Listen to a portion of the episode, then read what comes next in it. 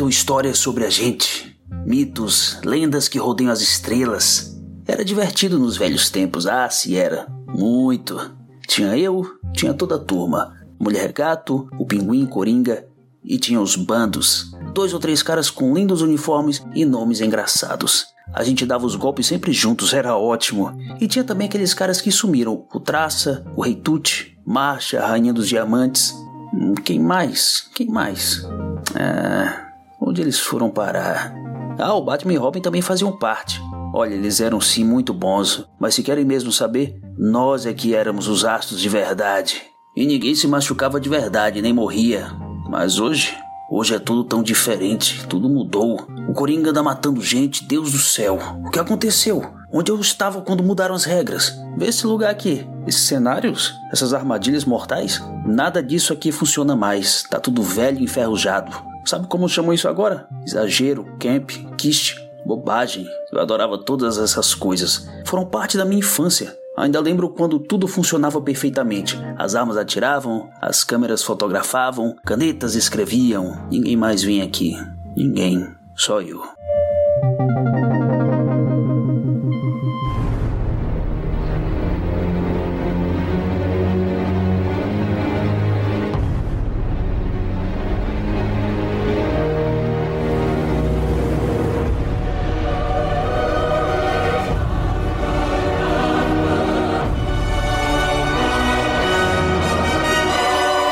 Escapistas apresenta Detetive Cast.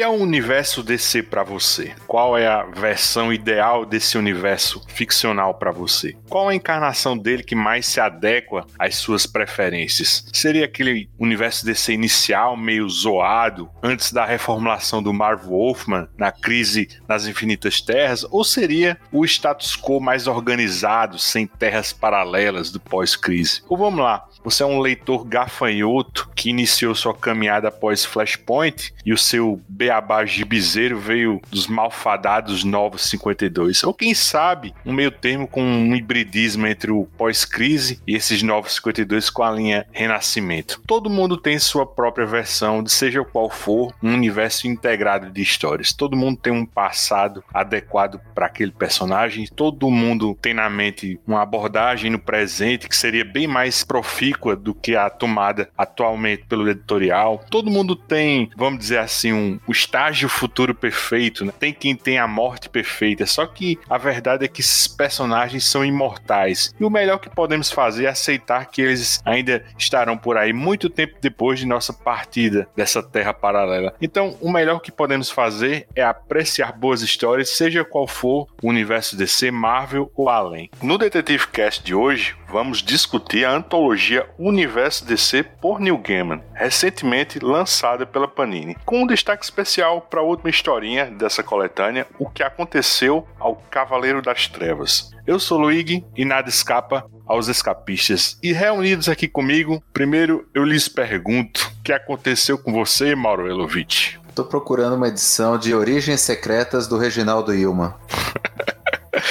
Diferente do super-homem, ele deu um pulinho no inferno e nem piscou. Reginaldo Hillman. Opa, e aí? É isso, a seguir provaremos que não é preciso de redesign e firulas multiversais para contar boas histórias.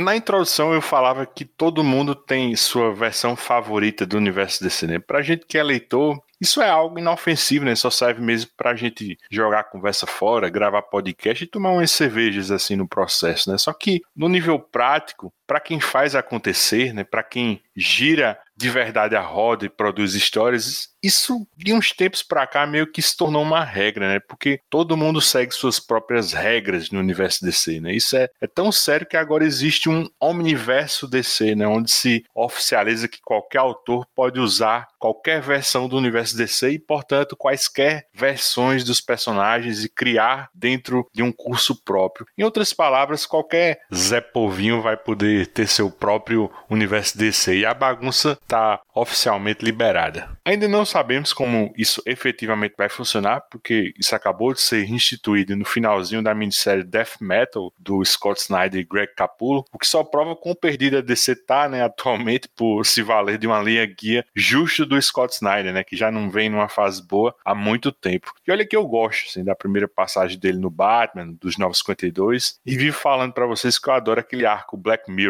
né, que ele fez em Detective Comics antes do Flashpoint. O problema é que a DC deu asa à cobra, né, e o público lá curte o trabalho dele, né. Tem outra explicação, né, a crítica cai em cima, mas toda aquela bobageira do Batman que ri, Rei, hey, Robin, vende gibi, né. Bom, mas antes da gente entrar de cabeça nessas historinhas do game, eu queria saber qual é a versão favorita de vocês do universo DC, né? Já antecipando a minha resposta, o que eu curto de verdade e encaro como um universo DC ideal é o que os fãs chamam carinhosamente de Teamverso ou Diniverso, né? Para as séries animadas produzidas por Bruce Timm e Paul Dini, né? Que são o Batman, né? O Superman Animated Series, Liga da Justiça, Liga da Justiça Sem Limites, né? E o futuro daquele universo dentro do Batman Beyond, né? Aquilo para mim é perfeito, tem peso dramático, as histórias são coesas, né? Adaptam as melhores versões dos personagens dos quadrinhos, né? Sempre um visual clássico assim de cada um né? Encaixa direitinho assim na minha cabeça. Era tudo que eu queria ver nos quadrinhos, né? Mas muito raramente eu vejo. É isso. Quer começar, Mauro?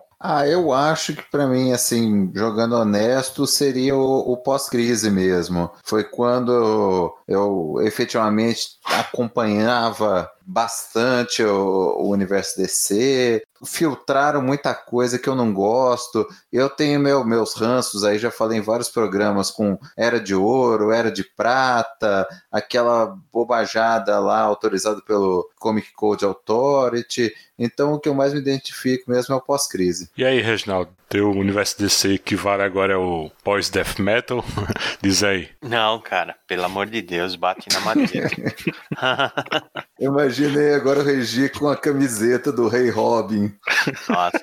Que é isso, é assustador. É assustador e assim, eu até vi alguma coisa de, desse futuro state, né? Eu entendo, pelo menos, como pôr em prática esse, esse vale tudo aí de cronologia, né? E tem coisa boa e tem coisa ruim, cara. Mas eu acho que no final não funciona porque é muito muito sem regra, muito parquinho aberto assim. Eu tava pensando de universo coeso assim, não tem jeito, né? Como casando com a idade de leitura, nossa, assim, tudo é o pós-crise mesmo que eu gosto. Se eu for pegar um recorte específico, eu gosto muito da época do é de 52, lá daquela revista que foi antes de Crise Final, como é que foi? Ela foi a primeira dessas séries semanais, né? Ela foi depois de Crise Infinita. Isso, isso, depois de Crise Crise Infinita. Crise Infinita até tentou arrumar a casa, mas não gosto tanto. Mas eu acho que 52 foi muito legal. Aí eu acho que consigo levar até crise final, sim, né? Apesar de ter achar uma salada, uma salada editorial, algumas coisas, né? Batman morreu um monte de vez, inclusive nós vamos falar disso. Então é difícil de falar, né? Assim, porém o pós-crise foi muito bom. A gente também se, se, se apega muito à leitura, à primeira leitura nossa, né? Aquela leitura que você é novo, você conhece pouco e aí tudo é maravilhoso, então pode ser isso também. Mas eu gosto sim, eu gosto de cronologia, acho necessária, acho que precisa, não precisa ser escravo, mas um pouquinho precisa sim. Eu sou fã desses compêndios assim que organiza a história assim como timeline, né? Que o, o George Pérez e o, o Marv Wolfman fizeram né? aquela história do universo DC que eu adoro, né? Eu sou puto porque aquela edição não, não foi lançada dentro do encadernado do Crise nas Infinitas Terras, né? Porque existe uma versão lá fora que foi, né? Aqui no, no Brasil isso foi publicado num tempo LPzinho, né? É, faz muito tempo tá fora de catálogo, acho que deve custar uma fortuna hoje em dia, né? Eu também gosto pra caramba daquela organização que o Dan Jurgens faz, né? Naquela Zero Hora. A história é bem ruimzinha do Zero Hora, mas aquela organização que ele faz no final, assim, tanto quantos anos o Batman existe, quantos anos o Super-Homem, a Liga da Justiça, vai organizando tudo bonitinho. Cara, hoje não existe mais, né, bicho? Hoje é uma bagunça, né? Como eu disse, né? Todo mundo agora tem seu próprio universo DC, né? E é difícil, acho que até para um novo leitor se encontrar dentro dessa bagunça, né?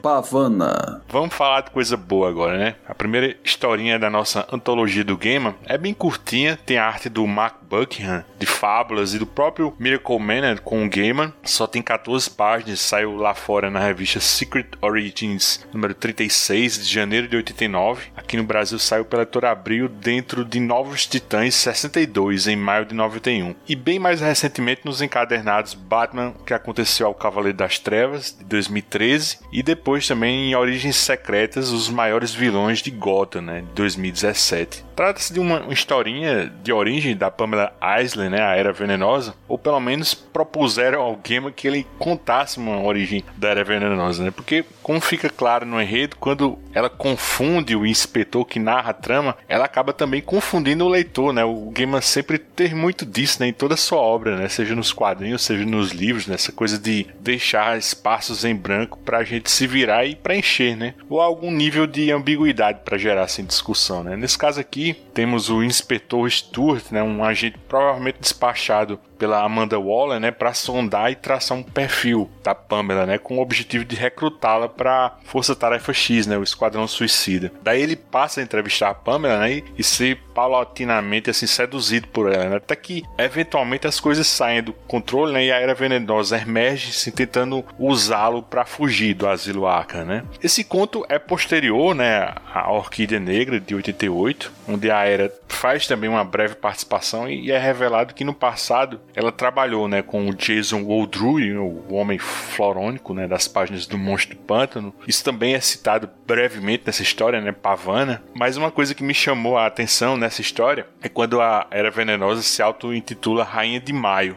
na tradução da Abril, né? Na da Panini ficou Rainha da Primavera. Eu não vou entrar muito em detalhes, né? Porque eu acho que valeria mais a pena a gente desenvolver isso melhor num programa específico para a minissérie da Orquídea Negra, mas esse conceito foi criado pelo próprio Gaiman, né, num ensaio de 89, em que ele meditava sobre o universo vegetal, assim, no panteão DC, né. Gaiman chama isso de notas sobre uma teologia vegetal, né, e foi algo que ele encaminhou para Karen Berger e o Rick Veit, né, que cuidava da revista do Monstro do Né, nessa época, sendo que até 2010 esse texto permanecia não publicado, né, indisponível na internet. Bom, a proposta dele lembra, de certa forma, aquele crepúsculo dos super-heróis do Alan Moore, né? Só que desenvolvendo uma mitologia e hierarquia, assim, no mundo do monstro do pântano. É bem, bem bacana isso, né? Do jeito que o Gaiman fala, parece que ia ser uma espécie de livros da magia sobre o verde, né? Infelizmente isso nunca foi desenvolvido como o Gaiman queria, né? Mas você consegue ver ecos disso, por exemplo, no run do Monstro do Pântano, pelo Charles Soule, que tem programa aqui nos escapistas. Mas o que é essa Rainha de Maio, né? É um, um dos antigos poderes da Terra, né? Encarnados sempre num aspecto feminino feminino, né, como um símbolo assim de crescimento em tempos sombrios, né? Uma rainha de maio pode ter grande força, habilidade de voo e o dom de se comunicar com plantas específicas, né? Algumas rainhas podem induzir o crescimento e a mudança de plantas, né, que é o caso da Era. Não chegam a ser elementais como o monstro do pântano, nem tem uma, uma linha de sucessão. Daí quando a natureza precisa de uma rainha de maio, ela começa a manipular as coisas para conseguir uma, né? A semelhança com um elemental do verde é que uma rainha de maio precisa também de uma consciência de um, um humano morto para começar, né? Só que eventualmente quando morrem nessa consciência não tem um verde assim para se integrarem, né? Um refúgio, né, para sua aposentadoria. Nessa historinha aí de Secret Origins, a própria Era diz que o, o homem florônico matou ela, né? E aí ela renasceu como essa rainha de maio. No ensaio, o Gaiman diz que a Era Venenosa é uma rainha de maio subvertida, né? Que apodreceu. Eu acho, assim, um puta conceito conceito perdido, né? Porque no universo desse atual, a Era Venenosa virou só a esposa marrenta, né? Da Arlequina, né? O que, é que você acha dessa história, Reginaldo? Você, você já conhecia, né? Essa teologia vegetal do Gamer? Eu conhecia, sim. Inclusive, também acho legal, acho interessante. O Gaiman ainda é fanboy do, do Alan Moore, né? Porque você vê nitidamente que ele tá inspirado na fase do Monstro do Pântano, só que ele vai mais além, ele estrutura um universo verde que seria super interessante de ver, cara. Seria bem legal mesmo. Ele explora alguma coisa disso superficialmente. Não sei se você lembra, Luigi, tem uma, uma história de uma dessas coletâneas também, do Minhola desenhando quase uma conversa, um bate-papo do Florônico, comentando né, essa estrutura do verde e com a arte do Minhola, que é maravilhosa, né? Então acho, eu acho legal pra caramba. É uma pena que isso daí não vingou, né? Mas seria muito legal ver. Engraçado, sabe? Essa história, ela saiu naquele Dias da Meia-Noite, né? Aí só que eu tenho esse Dias da Meia-Noite, mas a Pixel Med, né, publicou isso anteriormente, né, encadernado. Aí a Panini lançou novamente uma outra edição desse Dias da Meia-Noite. Aí, ah, deve ser a mesma coisa, não, não, vou comprar não, já tem esse da Pixel. Só que o da Panini tem essa história aí que você tá falando, do Mindola, e o da Pixel não tem, da, da Pixel só tem aquele do Jack in the Green. Eu não sabia, também não sabia que tinha sido publicado aqui não. É bem legal, é curtinho, né, bem curto, seis ou sete páginas, uma coisa assim, mas é legal, é interessante porque são as ideias, né, aquele Rei Verde, né? Assim, que realmente também o, o Soul depois parece que aproveitou alguma coisa. Eu acho legal, acho legal demais, gostaria muito de ver. Adoro esses conceitos da Orquídea Negra, do Monstro do Pântano serem relacionados, o Florônico, né? O Homem Florônico e até da Era Venenosa. Eu gosto, eu gosto do personagem, embora às vezes eu acho que trabalhem com ela de forma errada, né? E aí, Mauro, gostou dessa historinha? Eu gostei menos pela questão da mitologia, assim, que eu realmente não sou muito ligado, né? Até gostaria de ser, mas não, não tenho esse conhecimento aprofundado de vocês, não, nessa mitologia do verde. Mas eu gostei do retrato da Era como uma psicopata manipuladora e como uma narradora não confiável. Achei que funciona muito bem. Você vê lá que o entrevistador, logo, né, nas primeiras páginas, ele já tá caído por ela, ela já tá levando ele. Eu até tinha uma expectativa um pouco pouquinho diferente, sabe? A hora que ele leva ela pro pátio, eu achei que ela ia tocar o terror e ir embora, porque ela tinha conseguido levar ele para onde ela queria, pro acesso à planta, tal. Eu achei o finalzinho um pouco anticlimático, mas a história é bem escrita, ela fica um personagem muito interessante. É, como você falou, né? Ela não, não é uma narradora confiável, né? Ela confunde o inspetor, né, sobre a origem dela, né? Na verdade, assim, numa nota de rodapé dessa teologia vegetal, o Game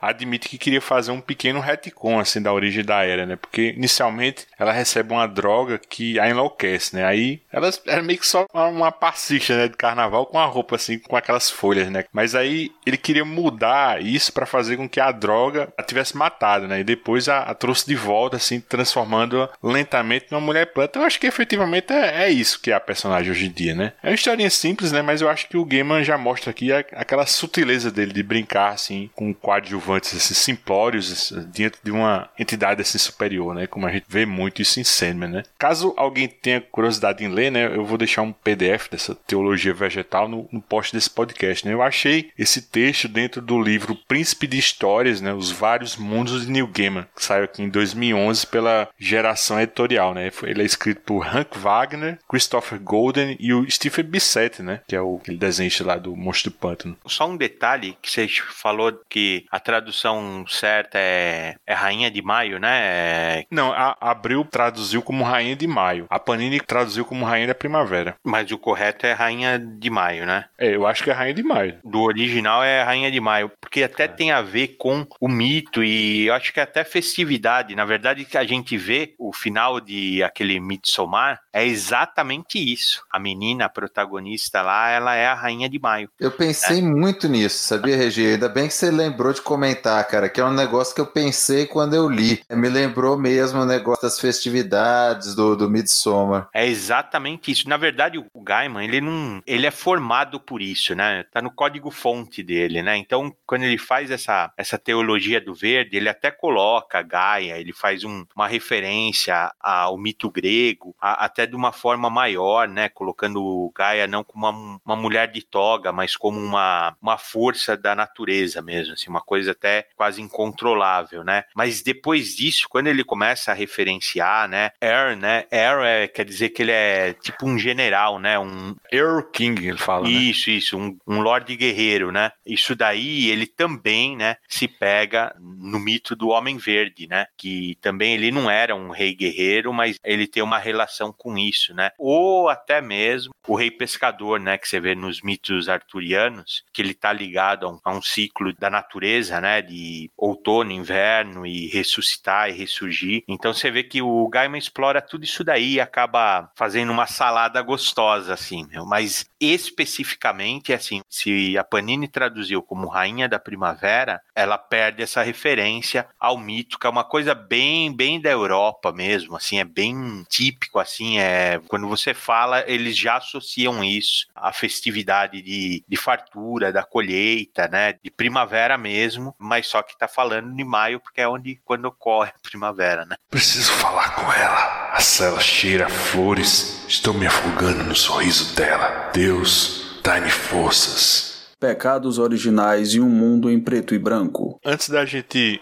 entrar no ar, eu e o Mauro a gente conversava assim sobre essa historinha, né? Assim, eu, eu tenho um imenso carinho assim por essa história, assim, eu, eu, eu, lembro que falei bem rapidamente sobre ela quando a gente gravou assim o primeiro programa do Sêmen, né, em Preludes e Noturnos, porque foi o primeiro gibi assim do New Gamer que eu peguei na vida, né? Mesmo só vindo a saber disso, obviamente assim, muitos anos depois, né? Pecados Originais foi originalmente publicado em Secret Origins Special número 1 de 89, já no Brasil saiu dentro do Super Almanac DC 1 em janeiro de 90. Essa história ocupa 55 das 224 páginas né, desse Super Almanac DC. Ela literalmente assim um gibizão, né? Além de pecados originais, essa edição reúne várias outras histórias de origem né? publicadas em Secret Origins, né? De Barry Allen, do Wally West, da Liga da Justiça, Gladiador Dourado, Senhor Milagre, Capitão Átomo, Morcego Humano. Enfim, assim, na minha cronologia pessoal, eu considero assim um gibi de formação. Mauro, vamos lá. Do que se trata Pecados Originais? Você gosta também? Você tem uma, uma historinha também com esse Super Almanac DC, né? Não, tenho total. Quando a gente gravou do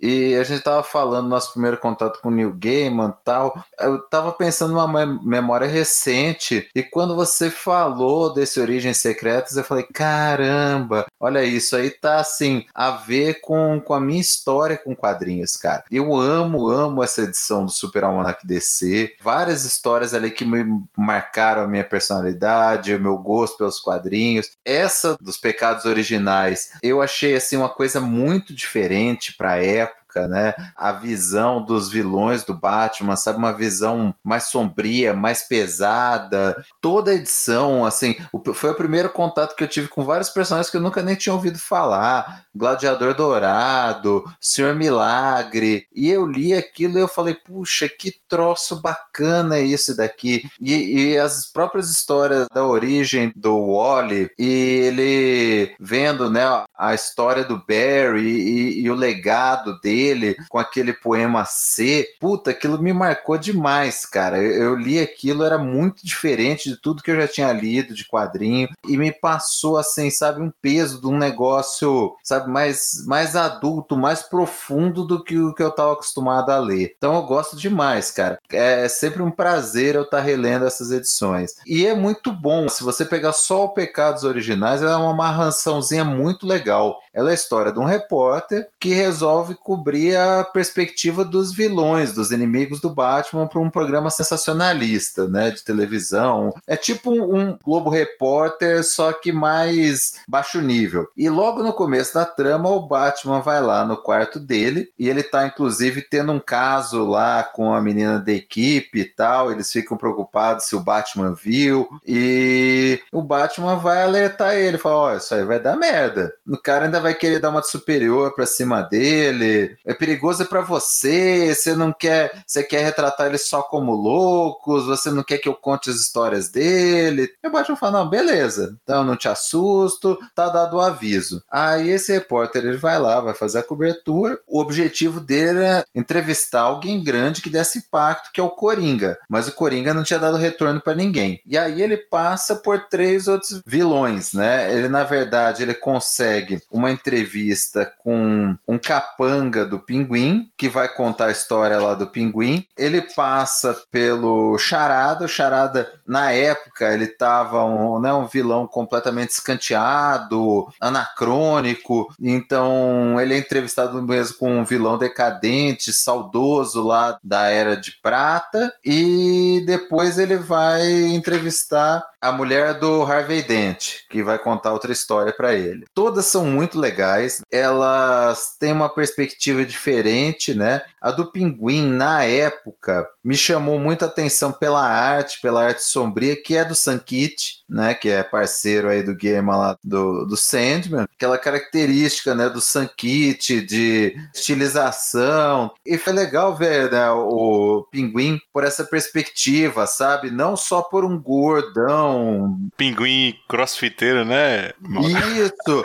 é um, é um, gordo porradeiro, né, cara? Ele não é aquela coisa assim que eles fazem do cara que anda né, com a cartolinha tal, desengonçado. Um cara assim, endurecido pelo que ele passou e perigoso, né? Consegue usar aquele maçarico do guarda-chuva como um troço perigoso. Essa história me marcou talvez mais pela arte do Sankit mesmo. No Charada, é legal você vê ele realmente saudosista, né, da época em que ele era um vilão relevante e que toda coisa era mais inocente, ele fala: "Ah, eu gostava de quando a gente tinha as mega armadilhas e explicava o plano pro Batman e a gente já sabia que o Batman ia escapar. Hoje em dia o Coringa tá matando gente a rodo, o que que aconteceu com o mundo?". Então é legal assim esse esse retrato, né, da, da passagem das eras que o, o Gaiman traz por meio do Charada e tem a história do, do Duas Caras, contado pela perspectiva da mulher, de um criminoso lá, um estelionatário, um extorsionista, na verdade, que tinha ficado oito anos preso porque o Harvey Dent, quando era promotor, não tinha aceitado um acordo porque achava que ele precisava de uma punição à altura dos crimes que ele tinha cometido. Esse criminoso fica oito anos na cadeia destilando o ódio do Harvey Dent. Quando ele sai, ele não sabe da história do Duas Caras, ele não sabe que o Maroni deformou o rosto lá do Harvey, que ele virou vilão E o Harvey é dividido entre continuar num assalto, que ele estava né, no meio da execução de um plano, e salvar a mulher que tinha virado refém desse, desse bandido que tinha ficado preso. Então ele vai lá, tem um acerto de contas, ele vence esse criminoso, mas a casa dele pega fogo. Ele fica dividido entre voltar para a mulher e tentar mais uma vez se reintegrar à sociedade, mas no fim a, ele acaba apelando mais uma vez para a moeda e continua sendo quem ele é, é sendo vilão, né? Mas pela perspectiva da mulher, ela sempre tem aquela esperança de que ele volte. E por fim tem a conclusão da história, né? Aparece esse repórter entrevistando um monte de gente, né? Perguntando o que, que eles acham dos vilões, daquela perspectiva meio Cavaleiro das Trevas mesmo, de pessoas aleatórias do público opinando num programa de televisão. Curiosidade fica pelo Constantine, um dos entrevistados é o Constantine, tá lá fumando, ele fala, ah, desculpa, não sou daqui, tal, sem comentários. No que o repórter repórter tá lá fazendo a última externa de rua, parece uma pessoa com, com sobretudo verde passando por trás dele, e no fim a gente descobre que era o Coringa e ele acaba morrendo envenenado pelo gás do riso do Coringa. Tá uma puta de uma história, é muito legal. O Gaiman passa assim, por vários temas que ele gosta, das charadas, da história estilizada, da perspectiva mais aprofundada de personagens secundários. Eu gosto demais dessa história. E aí, Reginaldo, tem memória também desse Super Almanac DC, número 1? Tenho, tenho sim, né? A capinha vermelha. Acho legal pra caramba, cara. Acho bem, bem legal mesmo, assim. Dessas histórias aí, eu sabe que eu demorei para associar que elas eram do Gaiman e também esqueci, porque quando você falou, eu nem lembrava especificamente das histórias, assim. Eu acho legal o que ele fez, né? Acho legal sim. Eu acho que hoje já tiveram já outras releituras desses personagens. Por exemplo, o Pinguim, ele não é mais o, o cara gordo de cartola, mas também não é esse porradeiro, né? Esse reizinho do crime em miniatura que, que o Gaiman mostrou, assim. Ele é uma coisa até diferente, mais mafiosa, assim, mais corrupto mesmo do que necessariamente um cara de ação, né? Mas eu gosto, eu gosto da ideia que o Gaiman quis dar aqui, de explorar esses personagens, né? O, o Charada também, hoje, hoje o Charada, da forma que ele é, ele é usado, assim, eu gosto muito, cara. Eu acho muito legal o Charada. Ele deixou de ser aquele, aquele vilão raso e ele passa a ser um trambiqueiro, quase resvalando para ser um anti-herói. Aí já é demais também, mas eu acho, eu acho interessante. Então, para um retrato da época, assim, né, para um, um, trabalho descompromissado do Gaiman, porque também acho que ele não tinha planos de fazer uma, uma série longa, alguma coisa assim com isso, ele queria pontuar mesmo uma história e acabou. Eu acho bacana demais ler, cara, muito boa. Quando a gente lê a, a introdução, assim, de que aconteceu ao Cavaleiro das Trevas, o Gaiman, ele começa o texto logo falando do amor dele para com o seriado do Adam West, né, o Burt Ward, né, de 66, né, do Batman. Aí fica muito claro que esse monólogo, assim, do, do Charada é meio que um, um meta-comentário, assim, do Gaiman, né, sobre a virada do Batman dessa versão mais leve para pegada sombria, assim, que o personagem adotaria, principalmente na segunda metade, assim, da década de 80, né. Eu acho bem legal o Charada se diz chocado, assim, porque o Coringa agora mata, né, e se vê desatualizado perante as novas regras, né, então engraçado, assim, como você falou, né, o próprio Charada, assim, foi um dos vilões, assim, da galeria do Batman, assim, que mais sofreu mudanças, assim, nos últimos anos, né, vocês me corrijam se eu estiver falando bobagem, mas quem dá a largada nessas mudanças, acho que foi até o Jeff Lobb, né, em silêncio, né, daí o, o Scott Snyder depois o, o, Tom King, assim, radicalizaram de vez, né, o personagem entre os 952 e Renascimento, né, tanto é que nesse novo filme do Batman que está sendo filmado, pouco que vimos, assim, do Charada, ele meio que tem um, ares, assim, de, de assassino do Zodíaco, né, eu acho um, barato, assim, ser seguimento, assim, do gamer, né, aí quando eu, eu reli essas histórias, viu, Mauro, eu lembrava perfeitamente que o repórter aí, né, o, Steve Jones, era tipo um, um Roberto Cabrini, né, querendo fazer um, um, documentário sobre a galeria de vilões do Batman, mas essa tentativa dele, assim, de humanizar os entrevistados, aí eu pensei, puta merda, aí, ó, olha outra historinha aí de justiça restaurativa aí pra alfinetar um Mauro. É, cara, mas é que tá. O... No fim, o game ele mostra isso, né, cara? Assim, todo mundo, inclusive até os vilões do Batman, eles têm o seu aspecto humano. Você vê ali uma coisa identificável com o bullying que o, que o pinguim sofreu, com aquele resquício de amor que o, o Harvey tem pela mulher tal. Mas assim, isso não elimina o fato de que eles são extremamente perigosos e fazem coisas horríveis, né? E, e o Gaiman mostra isso na história. Você vai brincar com fogo, você vai sair queimado. Mas o que eu gosto assim nessa história assim do Gaiman assim para o Batman é que são contos assim sobre o Batman, né? Não assim do Batman assim propriamente dito, né?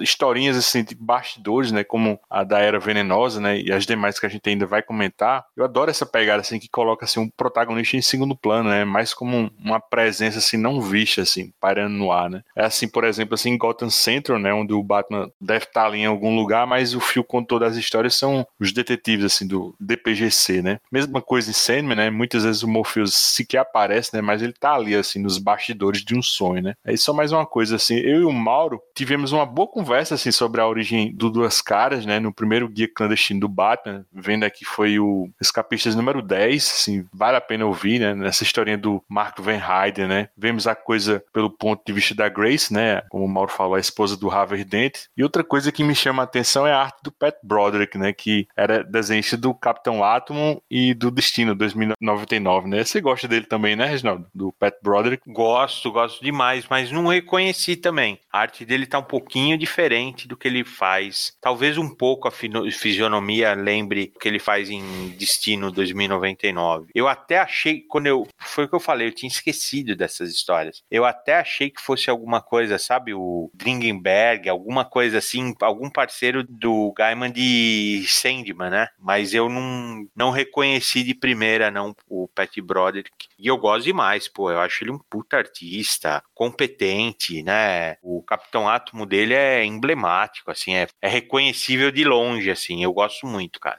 Pra gente fechar esse bloco inicial, assim, de contos do Batman, né? outra historinha curta, né? Se eu usei, assim, antes o termo, assim, bastidores, essa é, é, literalmente de bastidores, né? Saiu lá fora em 96, aqui em 98 pela Abril, na segunda edição de quatro da minissérie original daquela antologia Batman preto e branco, né? Quem desenha é o Simon Beasley. Mauro, então quer dizer que todo gibi do Batman é por atuação? Diz aí. Cara, é muito legalzinho essa história, né? É, eu gosto de, do, da maioria da, das histórias desse Batman preto e branco, né? Dessa antologia, eu acho muito legal. Vira e mexe, eu releio. E essa história em especial, ela é muito divertida, né? O Gaiman retratou o, o Batman, o Coringa, todos os personagens, né, da história do Batman como se eles fossem atores e, e o que sai no quadrinho pra gente fosse, assim, o, a parte que é filmada de um filme ou de uma novela, né?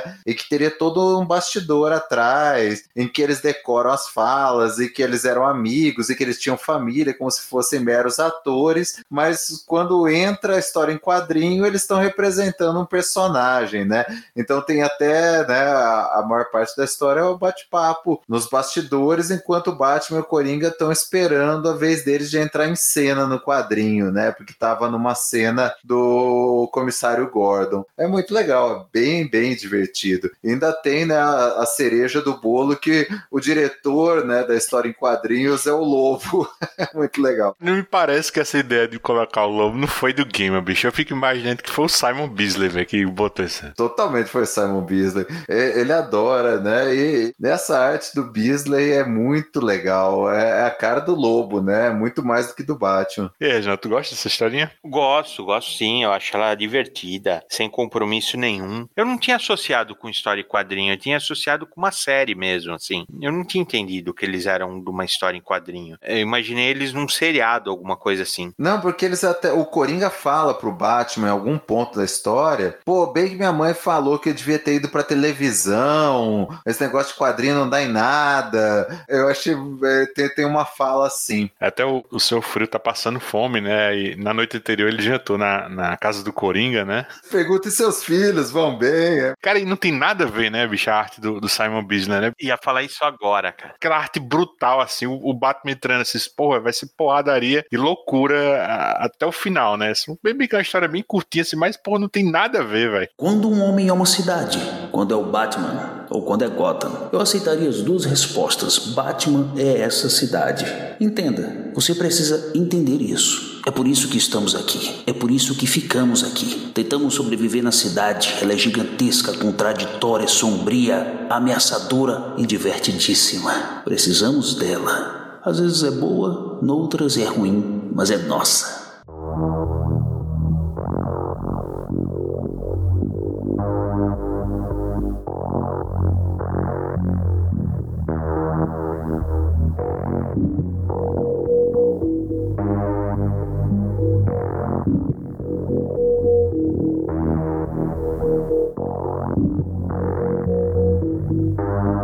A lenda da chama verde essa história, além de ser muito boa, assim, tem um, uns bastidores assim bem interessantes, né? Primeiro que o Gaiman escreveu o roteiro dela depois de Orquídea Negra e antes de Sandman, né? Quer dizer, entre 88 e 89, mas só saiu no ano 2000 no one shot chamado Green Lantern Superman Legend of the Green Flame. A ideia inicial é, é que sairia na última edição da Action Comics Weekly, né? Que foi uma fase dessa revista do Super-Homem que a periodicidade era semanal, né? E o editor era o Mark Wade, né? Foi o próprio Mark Wade que fez a proposta ao Gaiman, e aí ele redigiu o roteiro, assim, team up, né, do Super com lanterna Hal Jordan, e esse gibi saiu no Brasil bem escondido, né, dentro da terceira edição da Wizard Brasil, né, em dezembro de 2003, né, essa versão da Wizard da Panini. No enredo, o, o Hall tá em Metrópolis para visitar o Clark, né, e pedir aconselhamento, né. Nessa época a tropa não existia mais, a bateria central foi destruída e restam pouquíssimos lanternas ainda nativas, né. Daí o Hall, ele se sente meio sem norte, né, porque sempre se sentiu parte de algo muito maior, né, e àquela altura ele era um dos últimos lanternas, né. De repente sua jurisdição assim do setor 2814 não fazia mais sentido, né? então o Clark convida ele para assar uns hambúrgueres né, no seu apartamento, só que a Lois aparece né, e pede para ele fazer um, uma cobertura de uma mostra no museu local, né? Aí como parecia algo jogo rápido, né, os dois vão ao museu, né? E uma vez lá o, o Hall ele topa assim com uma lanterna portátil muito parecida com a dele, né? Mas num design assim mais antigo, né? Aí instintivamente ele vai checar a bateria e ele entoa aquele juramento, né? E aí é que a história efetivamente começa, né? Porque eles experimentam uma experiência de quase morte, né? Eles se encontram com um desafiador, depois são puxados assim para uma travessia rápida no inferno, né? Até ficarem momentaneamente presos dentro da própria lanterna, né? Que depois descobrimos que era do lanterna original, né? O Alan Scott, né? Aí diferente da versão do Hall, um construto da ciência, né? A do Alan Scott era magia pura, né? E no seu interior tinha algo com vontade própria, né? Quase um, um gênio assim dentro da lâmpada, né? Essa coisa que é dominar o Hall, né? Mas ele percebe que se entoar agora o, o juramento do Alan Scott, que é diferente dos versos oanos, né? A lanterna seria subjugada, né? Nesse meio tempo eles têm a ajuda do Vingador Fantasma, né? Aí você me pergunta por que essa história não saiu lá atrás, né? No final dos anos 80. Assim, por bobagem, né? Se hoje cronologia é bobagem, né? naquele tempo houve um desacordo só porque o Clark e o Hall não mais conheciam a identidade secreta um do outro, né? E portanto não poderiam ser amigos. Aí Gaiman deixou pra lá, né? Sequer teve o cuidado de guardar uma cópia do roteiro, nem o editorial da DC guardou a versão que recebeu. Daí muito tempo depois, assim, num encontro assim fortuito, assim, o Gaiman se encontrou com Mike Carlin, né? Que era editor da linha do Super-Homem, e aí comentou com ele sobre essa história, né? Aí de boa o Carlin pediu para publicar, né? Só que como eu disse, não existia mais o roteiro, né? Mas aí, muito por acaso também, esse um amigo do Gaiman lembrou que ele tinha uma cópia dessa história. Aí rolou, né? Mauro, você não é muito fã do Super-Homem, mas deu para curtir esse conto? É, cara, assim, gostei sim, gostei bastante, porque é um negócio diferente. Me chamou muita, muita atenção aquele lance do, do Superman no inferno, sabe? Porque é bem escrito, é a cara do Gaiman, é o Superman lidando com algo overwhelming, né? Algo maior do que ele, né? É difícil, sabe? Eu não gosto do Superman, justamente, não só pela personalidade dele muito certinha, que realmente me incomoda um pouco, mas por ele ser muito overpower e ter poucos desafios que me parecem algo realmente perigoso para ele, né? E assim, você colocar ele numa perspectiva de, de encarar o inferno e aquela infinidade de gente sofrendo e ele não poder fazer nada e ele sentindo cada martírio com super dele, eu achei assim impactante, sabe? E me trouxe uma, uma impressão muito boa da, dessa história. Eu tenho toda essa perspectiva assim de história do Gaiman, sabe? De eventos sobrenaturais ou diferentes acontecendo no meio de uma situação do cotidiano, não é? De uma visita do Hall e do Clark a um museu. Então, assim, gostei, gostei mesmo da história. E aí, Reginaldo, tu gosta dessa história? Eu gosto, gosto sim, acho bem legal. Eu entendo também, assim, pelo diálogo dos dois, né, do Clark e do Hall, você entende exatamente o momento, né? É aquela fase que a tropa se desmanchou, mas que eles estão sediados aqui na Terra. E acho que são sete personagens, né? Que, que tem o John Stewart, tem a Arisia, né? Que o, o Hall estava se relacionando com ela. Tinha aquele esquilinho, né? O... Que era do LJ.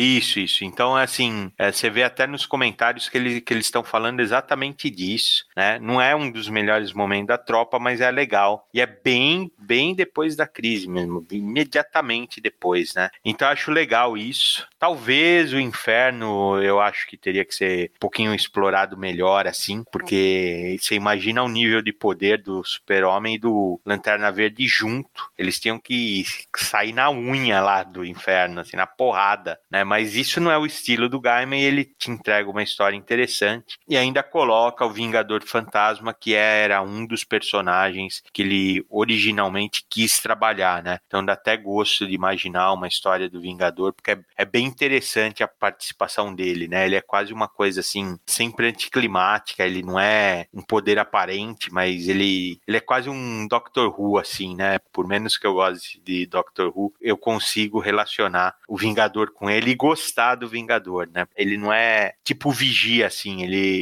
ele, ele não participa, ele não se envolve, mas ao mesmo tempo, toda vez que ele se envolve, ele é tão poderoso que ele muda o destino das coisas. Então eu gosto demais desse personagem e adoraria de novo ver o Gaiman né, desenvolver melhor. Eu prefiro também as histórias do Gaiman que ele desenvolve mais do que esses, essas histórias curtas, assim. Acho que as histórias curtas só me deixam com vontade de ler mais, meu Deus. É só uma entrada, né, bicho? Cara, eu, eu, não sei bem onde eu vi esse caos, né? Mas dizem que uma vez, assim, Neil Gaiman, Alan Moore e o Frank Miller, eles jantaram juntos, né? E um deles propôs um desafio, né? Qual seria o limite, assim, do super-homem? Assim, uma situação que ele ficaria, assim, prostrado, né? Incapaz de fazer qualquer coisa, né? Aí o, o Moore joga essa do inferno, né? De que ele não saberia lidar, assim, com as imagens, né? A agonia dos caídos, né? Eu não sei até onde isso é verdade, mas o Gaiman realmente diz que foi uma dica do Moore. Por outro lado, né, bicho, a perspectiva do inferno é a que vemos em Sandman, né, Estação das Brumas, né, que, que você só é punido no post-mortem, né, porque você quer ser punido, né, e é isso que desestabiliza o super-homem, né, assim. Uma última coisa, né, o, Gaiman disse que ele queria ter usado o Etrigan nessa passagem do inferno, só que a DC vetou. Desafiador e metamorfo. Quem leu livros da magia já conhece o, carinho que o Gaiman tem pelo desafiador, né? Ele aparece na segunda edição, assim, invadindo os corpos de outras pessoas, né? Sempre protegendo, assim, anonimamente, assim, o Team Hunter, né? Enquanto ele é apresentado aos players do ocultismo decenalta pelo John Constantine, né? Nosso recorte aqui, ele aparece numa historinha curtinha de 2004, extraída da edição 8 de solo, né? Dedicada ao artista Ted Christensen. Por aqui saiu dentro do volume 11 da coleção são sagas definitivas da Eagle Moss. Bom, aí outro personagem que o Gaiman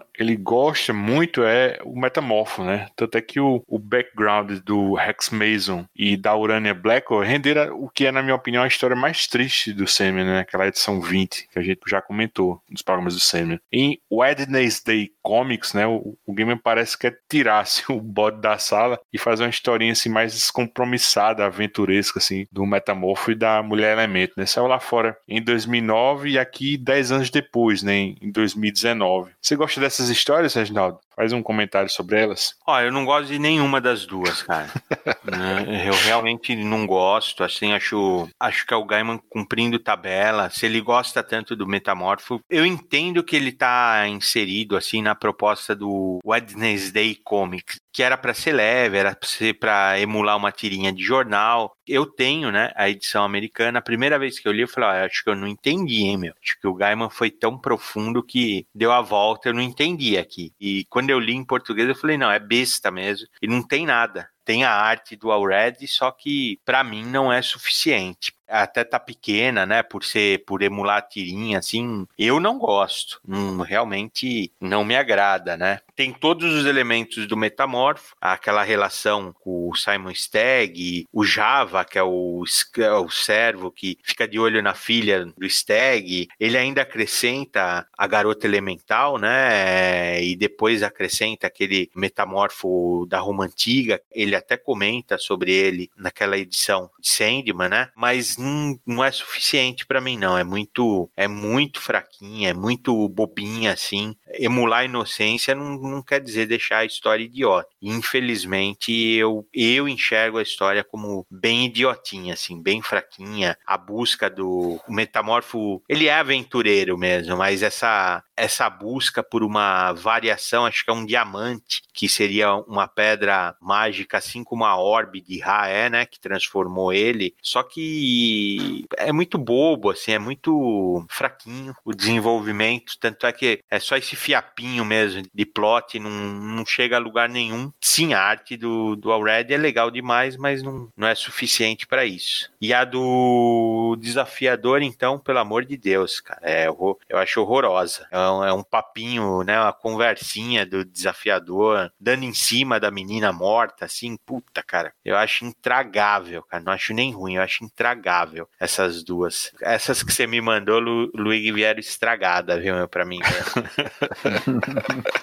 Rapaz, o que eu gosto dessa do Metamorfo é só mesmo a arte, né? Eu, realmente eu, eu, não gosto do texto mesmo. Assim, você vai lendo arrastado, né? E, e, olha que tem muita fórmula, né? Assim, química, né? Quando eles estão correndo dentro daquela tabela periódica, que assim, visualmente é lindo, né? Você vendo assim, mas não é legal, não, né? Aí eles virando assim, aquelas substâncias, né? Eles explicando a fórmula. É, é bem chatinho. Assim, a ideia na cabeça do gamer devia ser maravilhosa, né? Mas assim, não ficou legal, não. Assim, ele quis realmente emular essa perspectiva assim, de quadrinhos, assim, de tirinhas, né, de jornal. Eu arrisco dizer que essa do Metamorfo é uma das mais fracas, bicho, desse quadrinho, que eu nem gosto muito desses quadrinhos quarta-feira, mas tem um, umas coisas assim que eu gosto muito, eu gosto da, do Sargento Rock, do Batman com o Azarello e o Eduardo Risso, eu gosto da do Kamandi, mas essa do Metamorfo é fraquinha mesmo. A do Desafiador eu vou te falar que eu gosto, cara. E olha que eu não sou tão ligado no personagem que nem vocês, mas eu achei assim a cara do Gaiman, sabe? Dele conversando com a menininha morta. Me lembrou um pouco a história daquele dos dois meninos lá no, no colégio interno, que o cara faz amizade com o morto, sabe? Eu achei uma história bonita, tá? previsível até a medula, mas eu, eu gostei, eu gostei, gosto da arte, tudo, eu achei que ela funciona. Agora do, Metamor a do Metamorfo é dolorosa, cara. Assim, eu nunca vi uma história tão curta que eu levei tanto tempo para ler.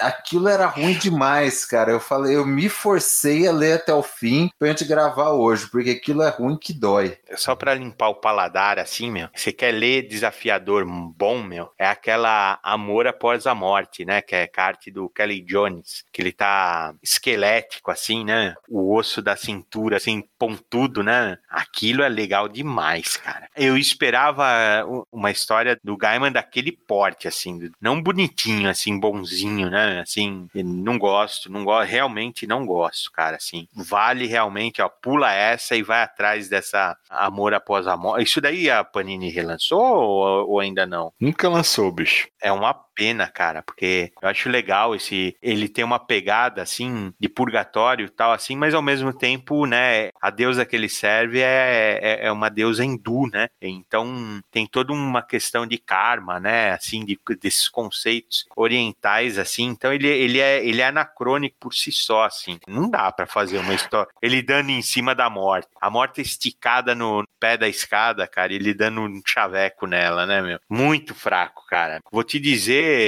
Luiz, que a Panini lançou o que aconteceu ao Cavaleiro das Trevas, e se eu não me engano, ela edita essas histórias do Pinguim, do Charada. É do Origens Secretas. Menos a da Era Venenosa. Tem da Era Venenosa, só que o que aconteceu ao Cavaleiro das Trevas, eles, eles só botam as historinhas do Gaiman, porque a, a, a, do segmento do Pinguim é escrita pelo Alan Grant, né? Isso, isso, é verdade. E a do Duas Caras é do Mark Van Heide, aí ele corta. É verdade. E fica sem sentido nenhum, né? É melhor não publicar publicar, já que vai fazer ou publica inteiro ou não publica. Isso, mas eu digo, Mauro, que a, o, o que é bom, cara, é que eles droparam essas duas histórias, a do desafiador e a do metamorfo, cara, porque é muito, é muito ruim, cara, é muito ruim, é lamentável, é o Fashion Beast do Gaiman, viu, meu? eu vejo sem parar, eu vejo eles, minha visão de raio-x capta as bernes ocultas sob a pele humana, vejo as pessoas se afogando em gelo e fogo, vejo todas estripadas e perdidas para sempre, vejo tudo isso não posso ajudar essas pessoas. Não sei como, mas eu sabia que elas não queriam a minha ajuda. Elas estavam lá porque queriam, elas mesmas criaram aquele lugar em silêncio. Eu amaldiçoo meus olhos, meus ouvidos, meus sentidos mais do que perfeitos, uma infinidade de almas torturadas, cada uma no seu inferno particular.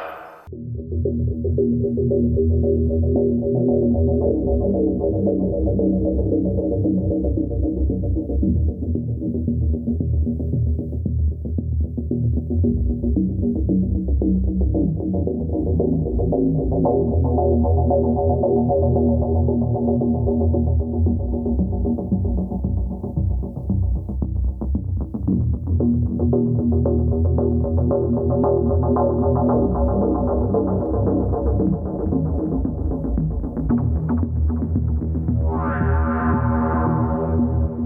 que aconteceu ao Cavaleiro das Trevas? Ao final da crise final do Grant Morrison, o Batman foi dado como morto, né? Embora ele só estivesse perdido no tempo, né? Após ser atingido pelo efeito ômega do Darkseid, né? Para dar uma valorizada nessa suposta morte, o editor-chefe da DC época, o Dan Didio, fez uma proposta ao Gaiman quase como uma provocação, né? De bolar uma, uma história final do personagem aos moldes do que o Alan Moore fez em O que aconteceu ao Homem de Aço, né? Como a resolução das mensagens do Super-Homem quando a crise nas infinitas terras estava para sair, né? A proposta era muito sedutora e eis que ele aceitou, né? Inclusive obedecendo a mesma dinâmica, né? De duas edições consecutivas da mensal do Batman. Não tem absolutamente nada a ver com a continuidade daquele período, né? E isso confundiu muita gente, né? Porque os leitores esperavam que o velório do enredo do Batman seria exatamente uma decorrência de crise final, né? E não foi, foi algo bem, bem metafórico, né? Como se o Gaiman tivesse reencenando assim o arco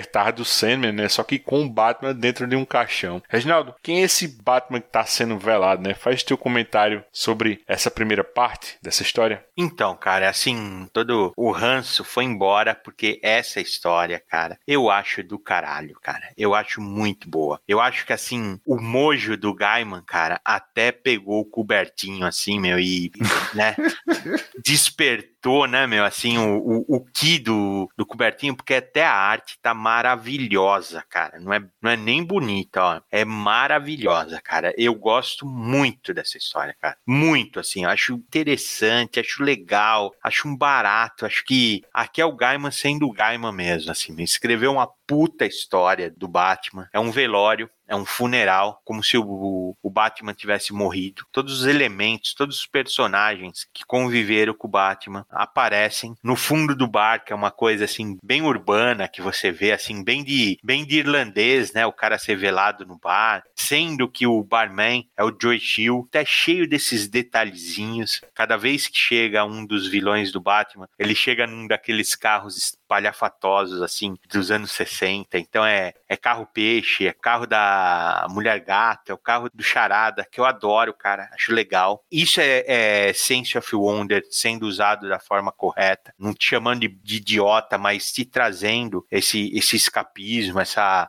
essa fuga da, da realidade da normalidade. Então acho demais, cara, demais assim, né? O carro do Duas Caras é é um carro zerinho de um lado assim, ele parece um, um cupê assim, zerinho de um lado, do outro esbagaçado, cara. Eu acho isso divertidíssimo, assim, cara. Assim, são detalhezinhos que vão aparecendo, né? Começa a aparecer, a gente tá falando do, dos vilões, mas começa a aparecer Comissário Gordon, a, a, a Bárbara na cadeira de roda. Acho legal demais. Começa a aparecer o, o Damian entrando de fininho junto com o Haas. Aí você olha num detalhezinho, cara, um detalhe minúsculo, desenhado assim. Você vê o, o Oli do Cavaleiro das Trevas sem o braço.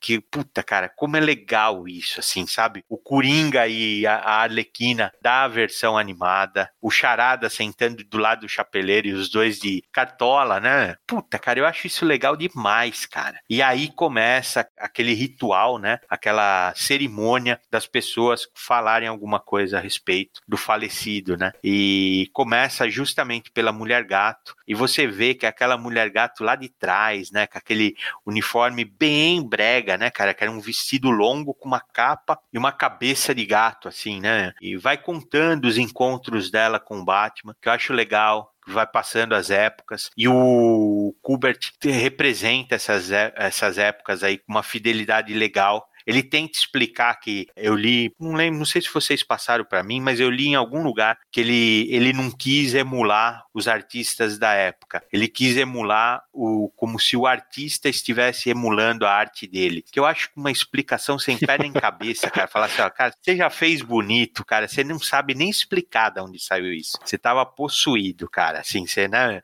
tipo desafiador, meu, tava no corpo dele e, e o cara fez bonito, cara. Então o conto da Mulher Gato é muito muito legal e ela conta assim que o Batman foi procurar ela no fim da vida, ferido, e ela acabou amarrando ele para ficar com ele, prendendo ele, como se ela fosse a responsável pela morte. Aí você fala, pô, mas foi ela que matou? Aí aparece, que eu acho essa segunda parte da primeira história fabulosa, cara. O conto do Alfred, para mim, ele é assim. Tanto é que ele é chamado até, né? O conto do Cavalheiro das, dos Cavalheiros. Eu acho ele fenomenal, fenomenal. Porque você pega a parte do Alfred ser um, um ator de teatro, ser performático, e ele consegue, ele, ele assume a função de mordomo dos Wayne e ele passa pela tragédia, né, da morte da família Wayne e ele usa toda essa performance de palco para curar Bruce Wayne, que é um piradaço, né, meu? Assim, na primeira missão do Bruce Wayne, ele bate a moto não sei aonde, porque ele é um pirado mesmo, e o Alfred passa a querer fazer essa vida paralela do Batman, né? Ser meio que um, uma terapia, né? Uma coisa assim, uma catarse pro Bruce Wayne se recuperar. E ele acaba fingindo ser os vilões, os atores que ele conhece passam a também representar os vilões, então é o Charada, é o Pinguim, o Espantalho, né? E ele mesmo assume a persona do Coringa, que eu acho isso fabuloso, porque o, o Alfred, inclusive, tem bigode e pinta o bigode, né? Então é uma referência a isso, a série de 66, assim, sabe esses detalhezinhos, assim, que a história, a história vai ficando cada vez mais deliciosa, assim, e ele tá contando que ele é o Coringa, e as pessoas estão no velório sentada, tem um Coringa, na verdade tem até dois sentado lá, então você não sabe se isso é verdade, se é mentira, ou se é a forma do Alfred, a verdade pro Alfred contar isso. Então, puta, cara, eu acho, olha, eu realmente fico encantado com essa história. Eu coloco ela aí num, num top 10 de história do Batman tranquilamente, cara. Eu sou apaixonado pelo que o Gaiman fez aqui, cara. Novamente, eu, eu acho que o, o Ele foge assim do Batman assim. Ele prefere sempre falar assim sobre histórias em torno do Batman, né? Se muito o Batman é um espectador no além, né? Vendo assim versões de sua morte assim por coadjuvantes de suas histórias, né? Eu lembro que quando eu li essas duas histórias na época, né? Ela saiu em, em Batman 686 e a segunda parte em Detective Comics 853 em 2009 e aqui no Brasil pela Panini em 2010 em Batman 88 e 89. Aí, bicho, quando eu terminei de ler essa primeira parte, eu lembro de imaginar que a voz feminina do recordatório, que sabe mais que o Batman, né? Fica conversando com ele. Eu pensei, porra, será que é a morte hein, do Sandman, né? Eu até torci por isso, né? Mas aí vemos que era a Martha Wayne, né? Assim, tipo, amparando o filho, né? Mas, como você falou aí, bicho, essa ideia por trás da morte dele, né? Assim, amarrado a uma poltrona na casa de Selina, né? E desse tiro, né? Pelo Charada, né? O amigo do Alfred, né? Que acaba virando um vilão de verdade, né? Cara, é muito boa, velho. Cara, e assim, os detalhes que o Regi falou são muito bons, né, cara? Assim, o cuidado que o Gaiman tem, né? Você vê que o velório ele é dividido em duas fileiras de, de cadeiras, né? De um lado, os amigos, os aliados do Batman, do outro, os vilões. E quando entra o Kirk Langstrom, né, o morcego humano, ele pergunta pro Alfred: é, onde eu devo me sentar? Aí o Alfred fala para ele: qualquer lado do corredor, Dr. Langstrom, onde preferir, porque o morcego humano às vezes era aliado, às vezes ele era vilão do Batman, né? Assim, é muito detalhezinho gostoso de quem conhece a história, de quem tá dando aquela piscadela pros fãs, né? No começo da segunda história você vê quando tem aquela perspectiva que ele mostra mesmo a, a, as duas fileiras do velório, né? Você vê lá os dois coringas que o Regi falou e o capuz vermelho que era o coringa também, né? Pela maior parte da mitologia. Então estão os três sentados ali no velório, né? E um desses coringas é da animação, né? Do Bruce Timm, né? É o do Bruce Timm. Atrás, de, na primeira fileira, é o do Bruce Timm. Lá na, na, Perdão, na segunda fileira é o do Bruce Timm. Na quarta fileira é o coringa da DC lá do, dos quadrinhos normais. E pulando duas cadeiras do lado tá lá o capuz vermelho, né? Então é muito legal. É, é, são os detalhes assim. Aparece lá lá o Azrael, tá ali, né?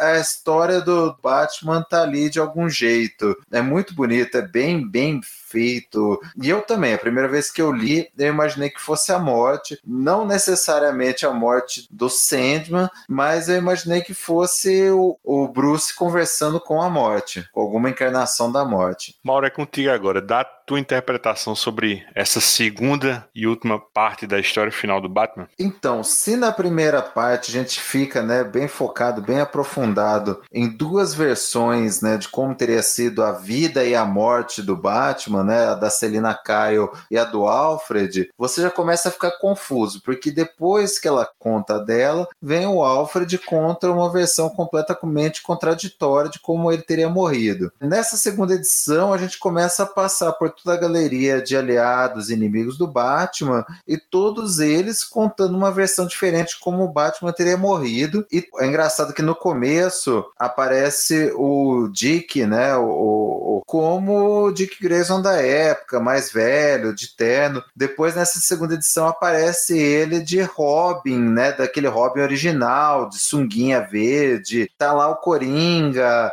o Chapeleiro, o Hazal Ghul, todos eles contando alguma versão de como o Batman morreu e completamente diferentes, completamente contraditórias, né? Tá ali o cara de barro, tá ali todo mundo da mitologia do Batman, cada um contando uma história diferente, mas é engraçado que por mais contraditórias e malucas que sejam as versões de como o Batman morreu, nós temos uma coisa em comum em todas, né? A admiração de todos, seja dos aliados, seja dos vilões, pela maneira como o Batman conduziu a vida dele, pela maneira como o Batman morreu, e em todos o Batman nunca desistia. Sempre aquelas características comuns. Não desistir nunca, não ceder, não fazer concessões em relação aos princípios dele e fazer sempre o que era certo, né? Sem pensar na própria segurança pessoal, no bem-estar pessoal, né? Então, até o Superman falando, né? A gente vai vendo isso, né? Que todas elas,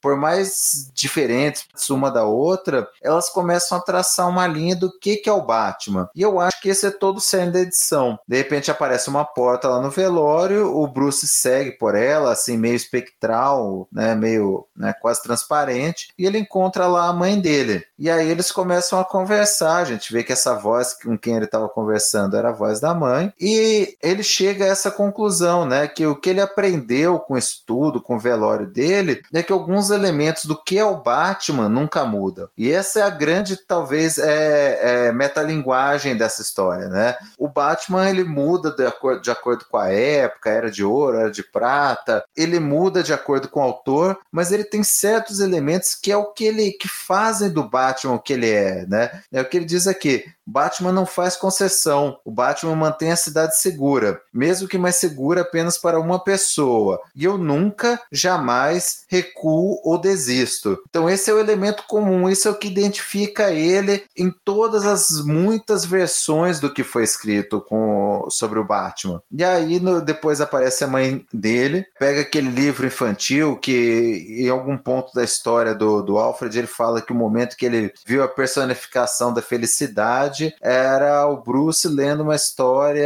com a mãe. E aí tá nessa história, essa história mostra, né, como se fosse o Batman olhando para a vida dele, se despedindo dela, porque era a ideia de fechar, fechar a revista do Batman, fechar a Detective Comics para entrar aos Novos 52. Então aparece ele se despedindo daquela vida, se despedindo de tudo que caracterizava o Batman, aliados, vilões, cenários, Gotham, Mansão N, Bat-Sinal, e de repente, assim, um novo começo de ciclo, né? Um renascimento do Bat-Sinal. Aparece um parto e aí tá nascendo o, o Batman, né? Aparece a cena do nascimento dele, a enfermeira entregando ele para a mãe e ela falando: Olá, Bruce. Então é um novo ciclo que se inicia, eram os novos 52, era um novo começo para o Batman, mas aqueles elementos que caracterizam o que é o Batman estariam sempre presentes e sempre vão estar presentes, né? Se forem bem escritos. Eu acho bacana demais esse lance do Gamer de materializar o Batman assim como uma história, né? Dessa percepção que o personagem tem ciência que é um catalisador de histórias, né? E provocar no interlocutor as mais diversas interpretações, né? Porque ele morre, né? Mas como eu disse lá atrás, é sempre uma morte sob determinado ponto de vista, né? De um coadjuvante, de um leitor, né? De um autor, de todo mundo que conhece o Batman. Então, como você falou, né? Ele morre e renasce imediatamente, né? Como vemos na última página. E eu acho que quem tá ali naquele berço também assim, é um, um novo leitor nascendo, né? Aquela criança que será apresentada ao Batman né? e criará suas próprias histórias, né? Suas próprias mortes para o Batman. Né? Eu, eu, acho surpreendente, né? Por exemplo, olhar para o, o, meu sobrinho, né? O, o Rodriguinho, filho da minha irmã Tainá, acabou de completar três anos, mas assim ele é fascinado assim pelo Batman. Engraçado que ele pede assim para procurar episódios da série de, de 66, né? E aí como leitor, assim como fã do personagem, eu fico imaginando se algum dia dia assim ele vai virar um leitor assim como a gente, né, e seguir em frente assim, me pedindo dicas assim do Batman, né, se algum dia ele vai conhecer assim o Batman do Dennis O'Neill, do Neil Adams, do Alan Grant, Doug Munch, Chuck Dixon, Frank Miller, Alan Moore, Neil Gaiman, enfim, seguir fazendo o que a gente faz, né, bicho? É uma história muito bonita, bicho. Cara, e assim ela é inspiradora, cara, porque eu não sei da onde o, Andy Kubert, que a hora que o Batman, que ele tá parece transparente, né? Parece estar tá um espírito, ele abre a porta, a arte vira um Bill Sienkiewicz, cara. Da onde ele tirou esse, esse Bill Sienkiewicz maravilhoso que ele tá desenhando, assim mesmo. E, e, isso daí, cara, é inspiração da história. A mesma inspiração, cara, que o Mauro, com toda a elegância do mundo, cara. Deu assim, eu falei, eu, que, eu quero ver como o Mauro vai descrever esse final, que ele falou, aparecem as mãos no parto, e não é, tem que detalhar, cara, onde aparece essas mãos, esse bate-sinal aí. que eu acho que é a única, vou te falar, eu adoro, eu adoro essa história, cara. Mas eu acho que é a única derrapadinha, cara. Assim, é muito cafona, cara, esse bate-sinal de onde ele aparece no final, cara. Eu falei, peraí, é isso mesmo que eu tô vendo? Da onde tá vindo isso daí, meu? Como pode? A criança tá vendo um bate-sinal ali, meu? Não é possível, cara. Não é possível assim. Ah, mas pra isso é metafórico, pô. Isso Ah, não, não é, não é não, Luiz. Me é desculpa. É sim, cara, é metafórico. Não, me desculpa, mas não é, cara. Me desculpa, mas não é. É, é puramente físico e necessário, né, para sair, né, meu? Não tem nada de metafórico, não. É mecânico, puramente mecânico isso daí, cara. É lindo, não tô, não tô criticando, é lindo, mas é constrangedor, né? Para pra pensar, né, cara? O cara, o cara tá num nível, num alto nível poético, assim, né, meu? De repente eu falei, pera aí, meu, deixa eu ver. Eu, eu tava, eu tava, ó, Mauro, eu tava na ponta dos pés, cara, esperando você descrever isso daí. falei, da onde vai vir? Aí todo elegante, ah, aparece no parto, assim, falei, caramba, caramba. Por quê? De joia, o morcego é a mão, tá? E, o, e a elipse? Vamos lá, Luiz, me explica isso daí de forma metafórica. Não. Consigo não, bicho.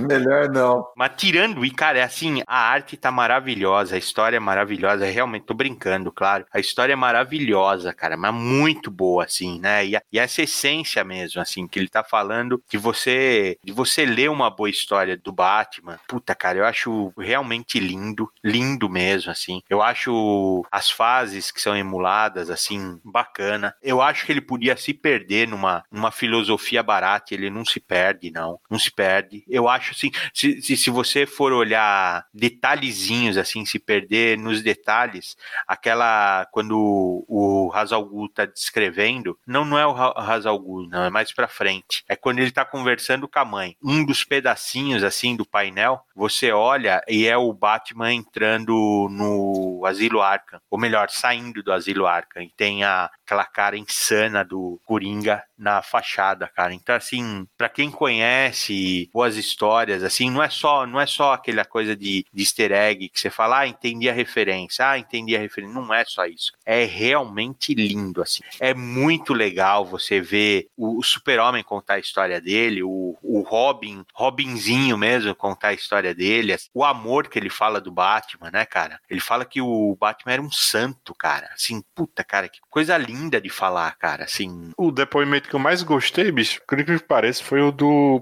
cara de barro, né? Que antes dele morrer, ele salva o cara de barro e ele diz: Eu não valho a pena. E aí ele fala, né? Todo mundo vale, né? Ele respondeu, pô, isso é Batman puro, velho. Bonito. Cara, bonito, bonito, demais, bonito demais. A morte também dele na, na versão do Bullock, que é maneiríssima. É tudo é muito legal, né, cara? Assim, você vê a admiração dos vilões, dos heróis, é muito bem construído, né, cara? É toda uma mitologia assim, larger than life, né? É, é legal demais. Às vezes eu tombo em combate. Algumas vezes minha morte foi grandiosa, corajosa, salvando a cidade de algo que a destruiria. Outras vezes é uma morte menor, irônica, despercebida, salvando uma criança de um incêndio ou tentando prender um apavorado batedor de carteiras. Tudo muda, nada permanece o mesmo. Cedo ou tarde, todo amigo acaba me traindo, todo inimigo se torna amante ou amigo, mas existe uma coisa que nunca muda: eu não desisto. Não posso desistir. Sou o Batman. Protejo a cidade, salvo vidas, investigo crimes, defendo os inocentes, corrijo os culpados. O final da história é minha morte, pois se o Batman não morresse no fim, o que mais eu iria fazer? Me aposentar e jogar golfe? Não funciona assim. Eu luto até morrer, e um dia eu vou morrer, mas até lá eu luto.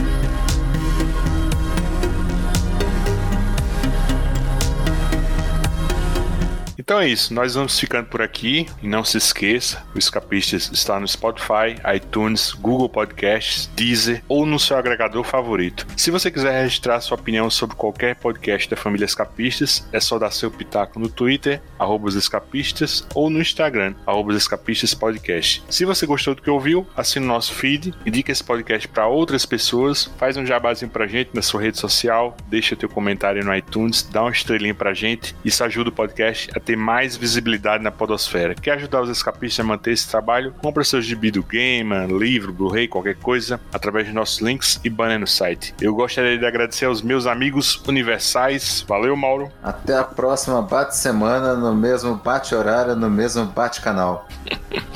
Valeu, Reginaldo. Valeu, valeu aí. Um abração, pessoal, e até o próximo, Os Escapistas.